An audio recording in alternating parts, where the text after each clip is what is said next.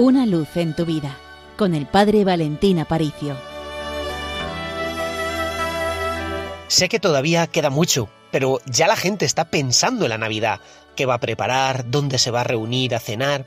Es normal, ningún acontecimiento se improvisa. Y junto con la Navidad viene otra fiesta, que es el Año Nuevo. Me gustaría hablaros de ello. ¿Por qué? Porque igual que a nivel civil el año comienza el 1 de enero, a nivel litúrgico, es decir, a nivel de la celebración de nuestro año cristiano de la Iglesia, el año comienza con el tiempo de Adviento, ese tiempo que nos está preparando para el nacimiento de Jesús. Pero, ¿cuándo termina el año? Pues muy sencillo, el próximo domingo. El próximo domingo culmina el año litúrgico y lo hacemos por todo lo alto, con una de las fiestas más importantes que hay, aunque a menudo pasa un poco desapercibida, y es la fiesta de Jesucristo, Rey del Universo. Efectivamente, Jesús vino en el año cero, en el portal de Belén, a nacer por amor a cada uno de nosotros. Es la primera venida de Jesús, una venida humilde, sencilla y que para tanta gente pasó desapercibida. Jesús sigue viniendo actualmente y sigue viniendo a través de los sacramentos, a través de la presencia real de Jesús en la Eucaristía, a través de cada momento en el cual la liturgia de la Iglesia nos está poniendo en contacto con el misterio de Dios. Efectivamente, Dios está presente, Dios está viniendo, Dios está actuando, pero Dios vendrá algún día con fuerza, con gloria, con poder. Es para lo que Jesús nos prepara al final, en el último discurso que tienen los evangelios, discurso apocalíptico, en el cual Dios vendrá con poder y gloria para ser establecido como Rey de todo el universo. El libro de Daniel nos presenta Jesús viniendo al final de la historia y dice que todo el pueblo aclamará, tuyo es el reino, tuyo el poder y tuya toda la eternidad.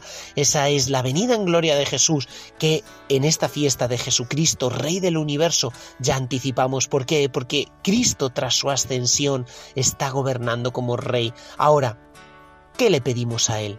Bueno, la presencia de Dios hoy en el mundo es como una presencia discreta.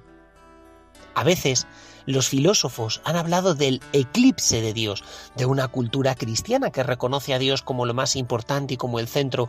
Pasamos a veces a una cultura donde la presencia de Dios está oculta, es misteriosa, se esconde tras el velo tantas veces engañoso de tanta ideología que parece ocultarlo. Bueno, pues incluso aquí y en estas circunstancias Jesucristo reina.